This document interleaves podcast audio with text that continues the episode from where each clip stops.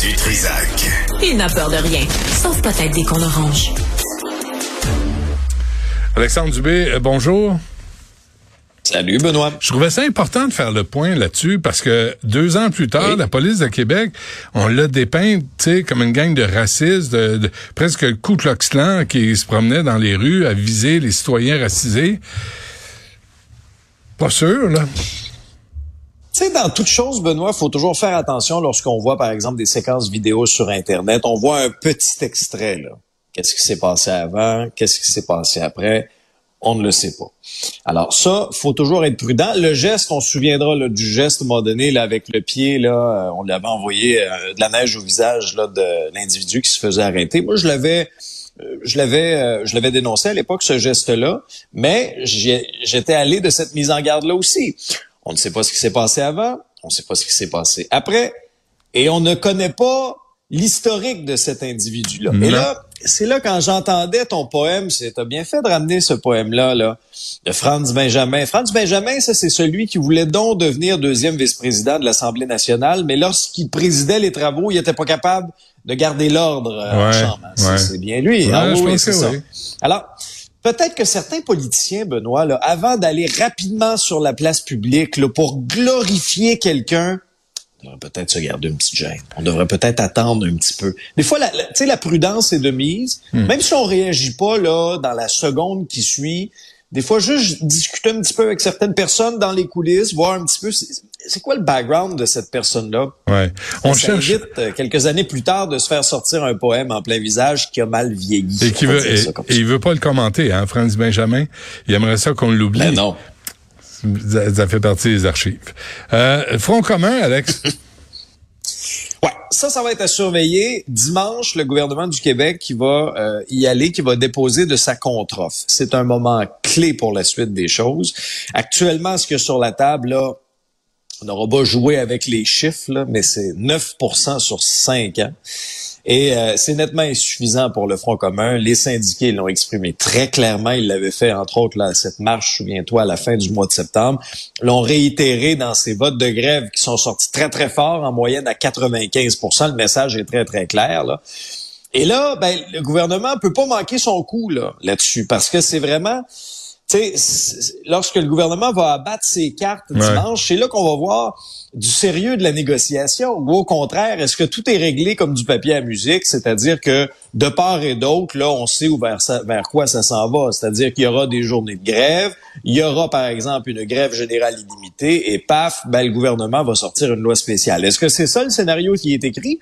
Ou on va donner une réelle chance à la négociation? Puis surtout, qu'est-ce qui se passe autour de ces tables de négociation là Là, la ministre Sonia Lebel avait demandé aux syndiqués sortez-moi vos cinq priorités. On va faire le même exercice au gouvernement. Visiblement, le gouvernement l'a fait, cet exercice-là. On attend toujours les cinq priorités de la part des, syndiqués du Front commun. Cinq priorités, il me semble que ça prend pas trois mois à identifier. Hmm. Alors, de part et d'autre, je pense qu'on doit nous démontrer le sérieux de la négociation. Surtout que là, il y a une date là, qui commence à, se préciser à l'horizon. Euh, Radio-Canada a identifié la date du 6 novembre pour euh, une première journée de grève. 6 novembre, c'est là, là c'est dans quelques jours. Alors, le gouvernement dimanche qui va déposer une offre bonifiée, est-ce que ça aura un impact sur la suite des choses? Moi, j'ai bien l'impression que la date du 6 novembre aura lieu. Là. On verra bien. On va, on va le surveiller de jour en jour. Mais c'est là qu'on va voir la sérieux, le sérieux de, de ce processus-là. Puis Benoît, ouais. tu sais, François Legault a de grandes qualités comme un politicien. Je pense que on l'a vu à, plusieurs moments. Euh, lorsqu'il agit, par exemple, comme bon père de famille, euh, il est très habile. Là où François Legault est moins habile, c'est lorsqu'il essaie de faire des blagues, et c'est ce qui est arrivé hier. Là. Euh, trame de fond, ce n'est pas la négociation avec le Front commun, mais il faut faire un parallèle quand même entre les deux. C'était avec le dépôt du budget de l'an 1 d'un Québec souverain par le Parti québécois. On avait hâte d'avoir sa réaction à l'Assemblée nationale. La réaction est venue, mais plutôt que d'attaquer ce, ce bilan, qui, qui, a été fort bien fait quand même, là, plus de 80 pages, c'est quand même exhaustif, il y aurait eu plusieurs fronts, là. Notamment, François Legault aurait pu miser sur son nationalisme, sur le fait, par exemple, qu'il veut protéger la langue française. Il s'est ajusté aujourd'hui à la période de questions, je l'écoutais.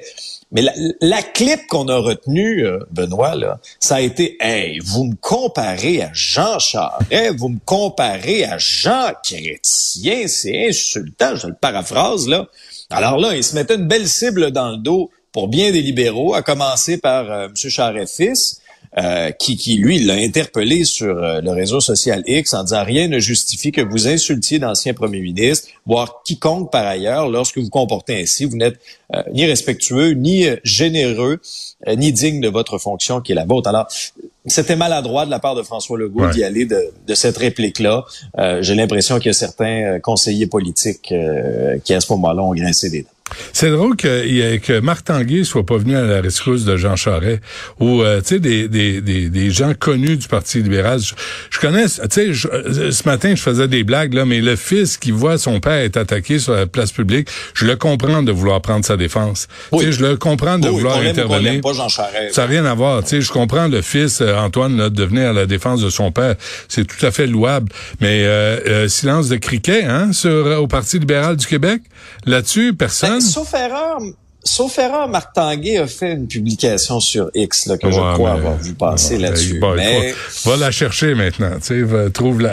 Hein? bon, et euh, le taux directeur demeure à 5% euh, merci. Tu sais qu'il y a un lien à faire entre hein, tes deux sujets. Je pense, euh, Sibelle, est-ce qu'on soit M. Munger, finalement, à Mediacor? M. Munger, qui euh, porte-parole, en tout cas, qui parle au nom des banques alimentaires au Québec. Moi, j'associerais... Oui, tu sais, les banques alimentaires, c'est un résultat de, de, de la pauvre, l'appauvrissement de, de, la population. Euh, les profits des banques, des six grandes banques, ben oui. c'est le résultat aussi. Euh, tu sais, ça peut causer de la pauvreté. Donc, on devrait faire un lien entre les profits des banques et le financement des banques alimentaires, puis l'imposer. Ben oui, tout à fait. Je pense pas qu'il y a beaucoup de présidents de banques hein, qui fréquentent euh, des grandes banques là, euh, qui à grandes institutions bancaires, non. qui fréquentent nos banques alimentaires. Pas ben, ben. chiffres là, qui ont été présentés de la part euh, du réseau des banques alimentaires de la province. C'était le bilan fin 2023. Un Québécois sur 10. Un sur 10. C'est beaucoup. Un sur 10. 2,6 millions de demandes on peut pas aider tout le monde, visiblement. Près d'un million de personnes à aider à tous les mois. Ça, c'est une augmentation de 30% par rapport à 2022 et 73% par rapport à 2019, donc avant la pandémie.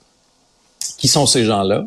La plupart, 37% euh, des adultes vivant seuls, 45% des familles avec des enfants. Et quand on décortique un peu les raisons, pourquoi les gens ont recours aux banques alimentaires euh, actuellement, on parle le coût de la nourriture, donc un lien direct avec l'inflation.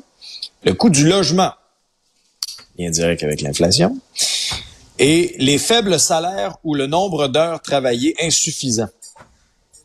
Tu quand on dit que tout est dans tout, tu parles des grands profits des grandes banques. Qu'est-ce qui cause encore, qu'est-ce qui cause en tout cas en partie disons, les, les, les, les grands revenus là, pour nos grandes institutions bancaires. sais, quand tu as un taux directeur à 5% ben puis lorsque, par exemple, les gens qui renouvellent leur hypothèque, ceux qui ont la chance d'être propriétaires, là, parce que moi, je suis pas convaincu, il y a bien du monde qui fréquente des banques alimentaires, oubliez ça, l'accès à la propriété. Là. Hmm. Et, et, et lorsqu'on, par exemple, on a un taux de base, un taux directeur à 5 ben, le taux directeur à 5% c'est pas le taux que tu as lorsque tu vas t'asseoir avec ton gérant de banque. Là. Ben non, parce que là, eux aussi, il faut qu'ils fassent de l'argent. Ah. Tu, tu, renégocies ton hypothèque, tu es à 6,5, 7% c'est une pression énorme sur le budget des gens. Il semble l'équation est simple à faire. Les gens arrivent plus et les banques font des profits records. Je ne sais pas, Sherlock Holmes. Mais il y a comme un indice là, tu sais, entre les deux. C'est comme euh, les, les cartes de crédit à 20, 27, 28% Tu sais, c'est des grosseurs. Le taux directeur est à 5% il était à point, il était à un quart pour cent, puis les cartes de crédit étaient à 20 puis ça a toujours passé. Ben oui. Mais c'est qu'il y a eu cette ascension tellement, tellement rapide. Ils sont tellement obsédés par l'inflation puis par le, tu sais, par le, le, justement le coût de la vie que le remède actuellement fait partie aussi du problème. Donc la prochaine date, en tout cas la prochaine période que tu dois encercler sur ton calendrier, c'est début décembre. C'est là qu'on va savoir qu'est-ce qui va se passer. Et puis tu sais souvent Benoît, la tendance qu'on voit aux États-Unis, hmm. un peu avant-coureur de ce qui se passe actuellement. Là c'est correct, on retient notre souffle, on pousse un soupir de soulagement en disant, Ouf, ça n'a pas augmenté, c'est à 5% laisse-moi dire qu'un taux à 5% c'est très, très, très élevé. Ah ouais. Ça reste très, très, très élevé. Si tu l'obtiens à 5 parce que il est, beaucoup ah, plus élevé pour, pour, la majorité ben des gens. Euh, très bien. Ben on, oui, se laisse, on se laisse là-dessus. On se reparle demain, mettons. Avec plaisir.